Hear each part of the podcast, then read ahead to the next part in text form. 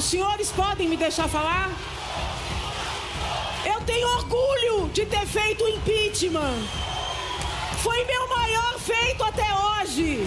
E eu vou batalhar para que esse partido nunca mais volte ao poder. Odeio o termo povos indígenas, odeio esse termo, odeio. Povos ciganos, só tem um povo nesse país. Enquanto existirem em qualquer espaço público pessoas que utilizam do aparato estatal para disseminar essa doença chamada ideologia de gênero, eu não vou me calar. Tá, se um dia eu tiver poderes para tal, né? Não vai ter um centavo para ONG, um centavo para qualquer órgão relacionado a direitos humanos.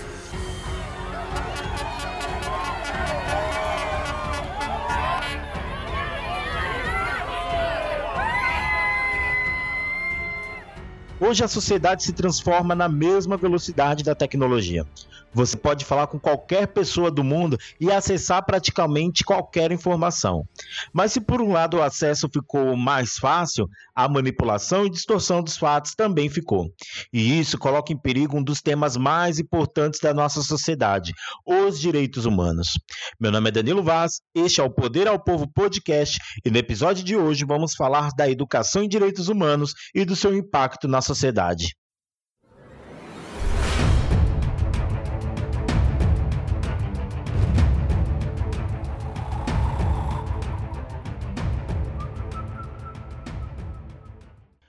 A garantia dos direitos mínimos para que uma pessoa viva com dignidade é colocada em jogo em nome de uma polarização de interesses políticos, pautada por grupos que agem para a manutenção do próprio poder.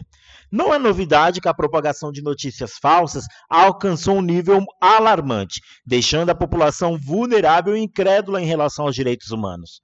Mas o século XX colocou em pauta essa questão no nível mundial. E isso foi resultado de uma série de graves violações, tais como o Holocausto, como a própria bomba atômica, e aqui no Brasil nós podemos citar, entre outros, a questão da ditadura militar. Na busca do diálogo para a paz, foi proclamada então a Declaração Universal dos Direitos Humanos. Um marco importante na história, uma promessa de garantir a vida, a liberdade, dignidade e paz. E qual é o espaço ideal para se criar esse diálogo? A escola, por exemplo, é um deles, mas que hoje, infelizmente, também é atacada quando se propõe trabalhar com essa temática, sendo por muitas vezes acusada de doutrinar ou pregar ideologias esquerdistas aos alunos, como se os direitos humanos estivessem conectados a um partido político e não a uma pessoa. Bom, então eu convidei o Diego Oliveira e a Raimunda Caldas, ambos são mestres em Direitos Humanos e Políticas Públicas pela PUC-PR. Ele é diretor de uma escola social em Londrina e ela assistente social e pedagoga. E também já foi diretora de escola. E eu trouxe esses dois personagens, ambos de realidade escolar, justamente para nos contar qual o papel da escola e a sua relação com os direitos humanos para mim, a função social da escola, ou na minha análise, a função social da escola, seria impactar e direcionar o projeto de vida dos educandos, ou dar possibilidades para que os educandos concretizem o seu projeto de vida ou até mesmo modificarem o seu projeto de vida.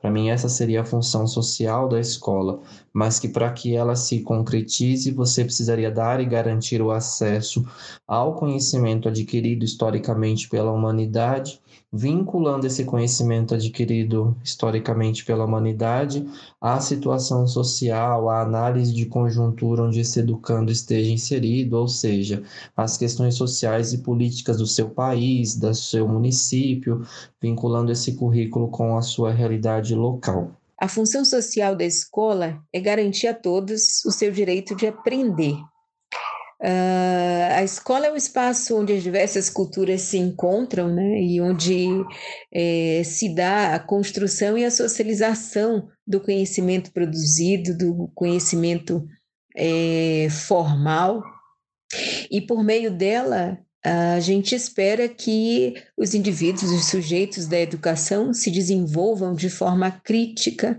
e tenham lá seu, seu acesso e permanência nesse espaço garantido.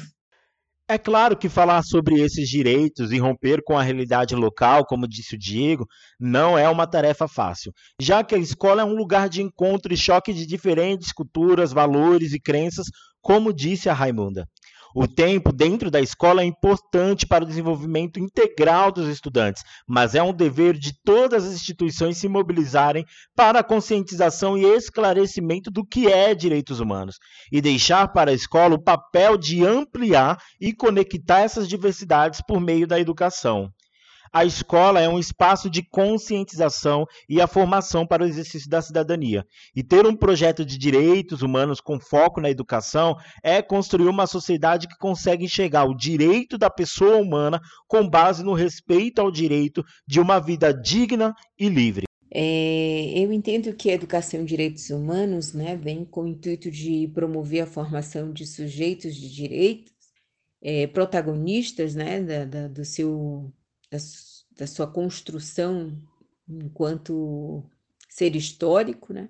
É, constituir aí sujeitos críticos capazes de, de questionar né, essa realidade de desigualdade, de injustiça social que fazemos parte, que vivemos, e tirar né, da, do imaginário ou da, da, do entendimento raso de que direitos humanos está posto ou que existe para atender ou, ou, ou para sujeitos em condições de criminalidade, de, de marginalidade, né?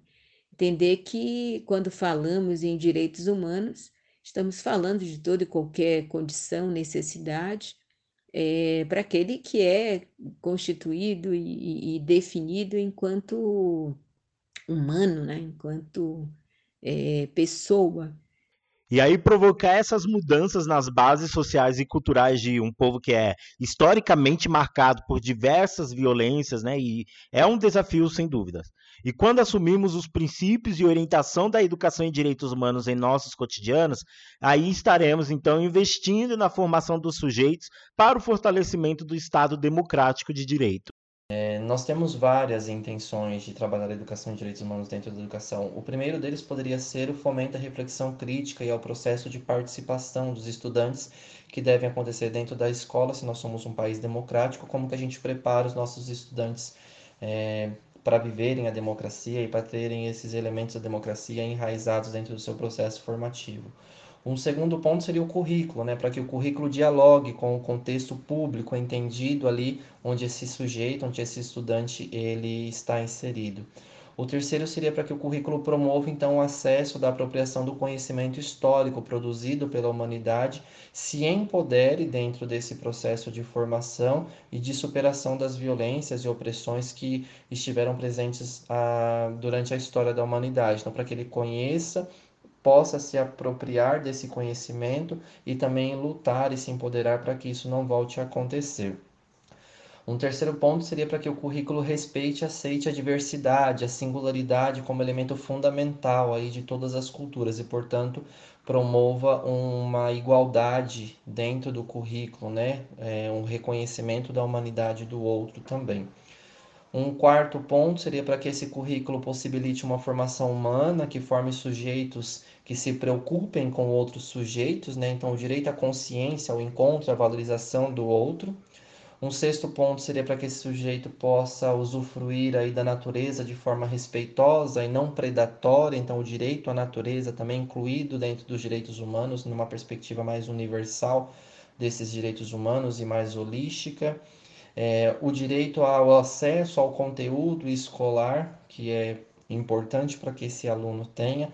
Acho que esses seriam pilares elementares aí é, do currículo e da intenção da educação em direitos humanos.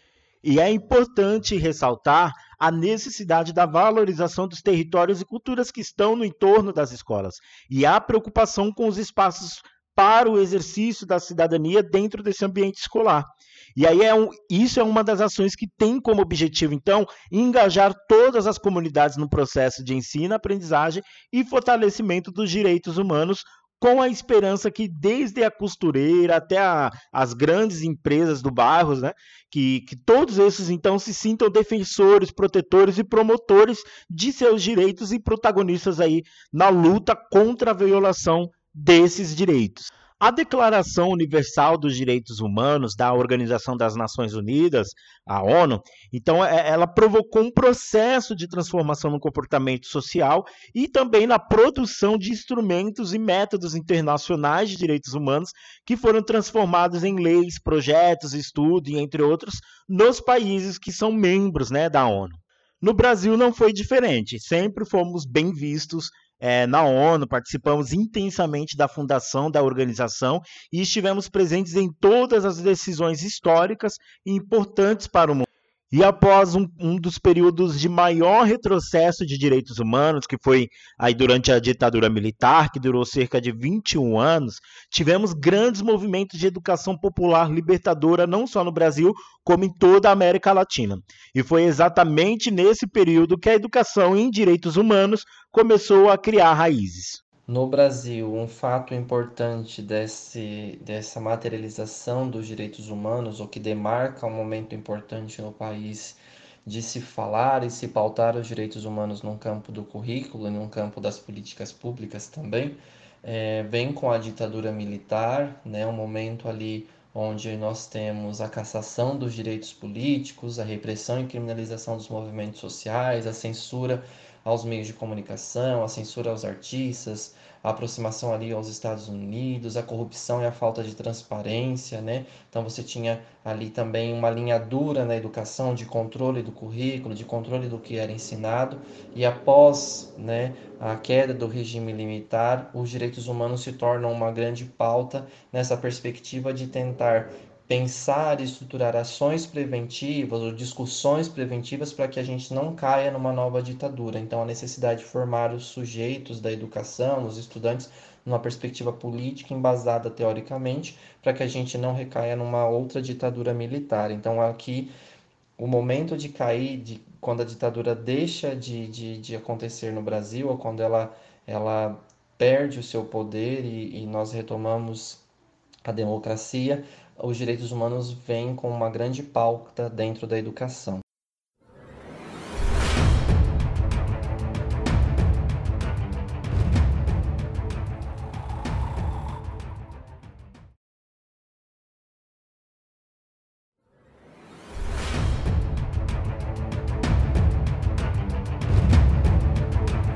Olá, meu nome é Danilo Vaz e este é o Poder ao Povo Podcast e agora vamos à segunda parte do nosso episódio de hoje, que falamos sobre educação e direitos humanos e do seu impacto na sociedade.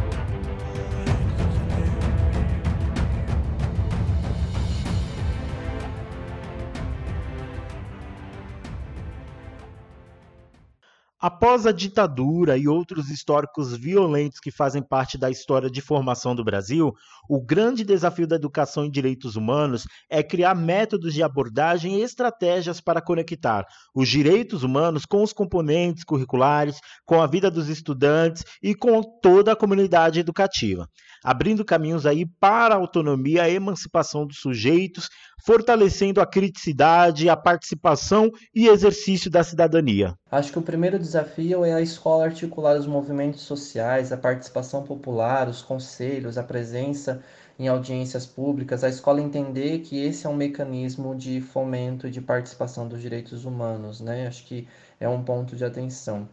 Depois é a discussão do processo democrático, a participação, a eleição, o próprio papel do voto, como é que a escola traz isso dentro do seu campo de currículo. Acho que esse é um segundo item que precisaria ser considerado é, e que pode ser um desafio para a implementação da educação em direitos humanos.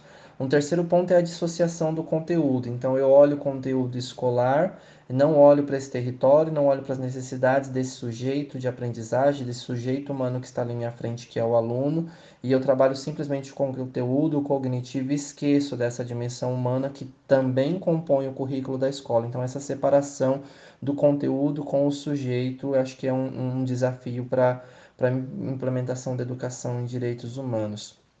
Um quarto ponto é, seria a questão das violências, do controle, né, dessa desse aprisionamento, dessa, dessa tensiona, desse tensionamento com o controle do conteúdo escolar é, que, que se faz presente nesse momento é, e que é muito colocado em pauta aí por algumas bancadas mais é, centralizadoras e controladoras, mais é, que se posicionam numa perspectiva muito mais conservadora. Acho que é um outro ponto que, que dificulta a implementação da educação em direitos humanos. O outro seria as próprias fake news e ampliaria isso numa perspectiva não só da fake news, né, que nós temos vivendo, mas desse processo de enfraquecimento da temática dos direitos humanos através de notícias falsas, de, de, de interpretações rasas da temática dos direitos humanos, de momentos de sujeitos que se colocam contra os direitos humanos, como se os direitos humanos estivessem contra a moral, contra a sociedade, contra os valores cristãos e religiosos. Então, acho que esse é um ponto de atenção aí, de desafio para a implementação da educação em direitos humanos. O último ponto seria a não abordagem do tema mesmo, né, onde a educação ela trata dos direitos humanos como se fosse uma marca, um momento a ser celebrativo e não um elemento transversal do currículo que precisa estar presente em todas as disciplinas, em todos os momentos da escola. Acho que esses seriam os pontos mais desafiadores para a implementação da educação em direitos humanos, ao menos eu avalio assim na minha prática pedagógica aqui e de gestão. Para a professora dos anos finais, Caroline Muscoff, de Santa Catarina, o desafio também está ligado à formação dos professores.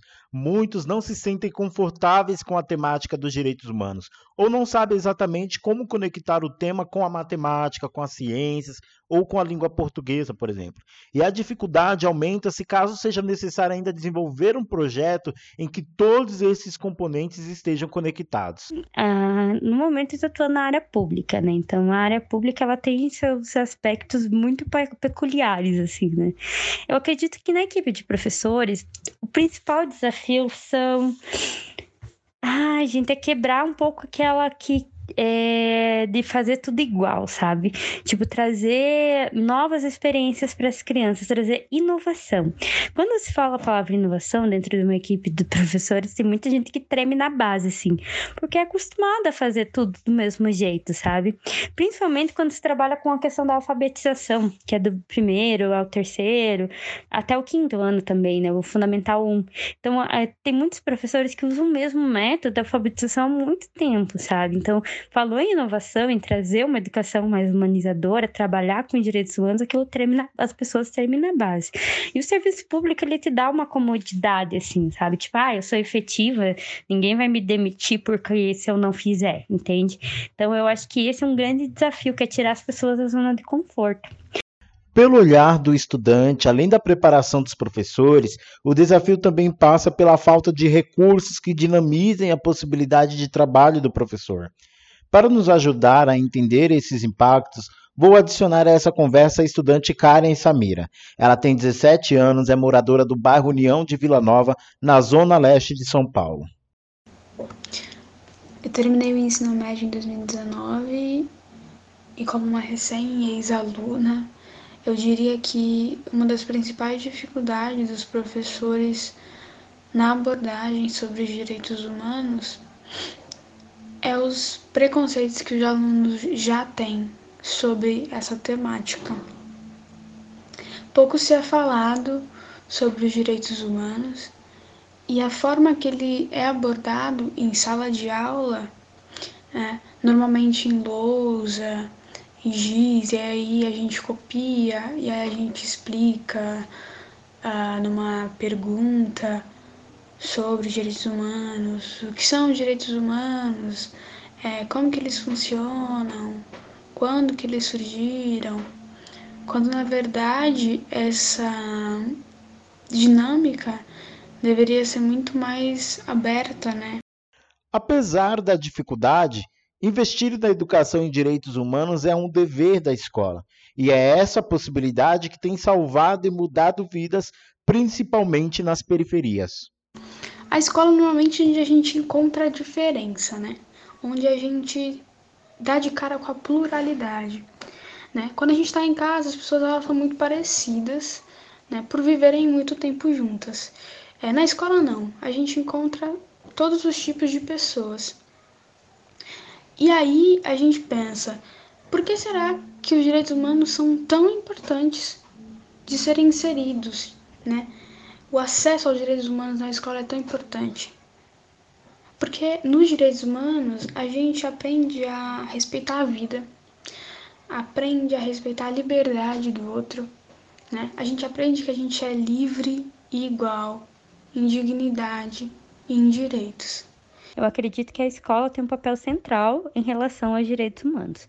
Primeiro, porque é através da escola que a gente transmite conhecimento científico produzido pela, pela humanidade, né? Então, é na escola é, vindo para a realidade que a criança vai aprender a ler, a escrever, claro que sempre com o auxílio da família, mas é basicamente é na escola que se faz isso, né? E como que ela vai entender os seus direitos? Como que ela vai conhecer os direitos humanos? Como que ela vai saber disso tudo? É através da leitura da, é, da escrita, da interpretação de texto. E, e eu acho assim que a escola ela tem um papel fundamental também na garantia desses direitos, entende? Que ela tem que ser um espaço de garantia desses direitos, porque não se pode, não pode se tornar a escola um espaço opressor, por exemplo, né? É, acredito que tanto a educação em direitos humanos quanto a base nacional comum curricular é, tem como intuito a garantia de direitos né, dos estudantes ou do processo educativo.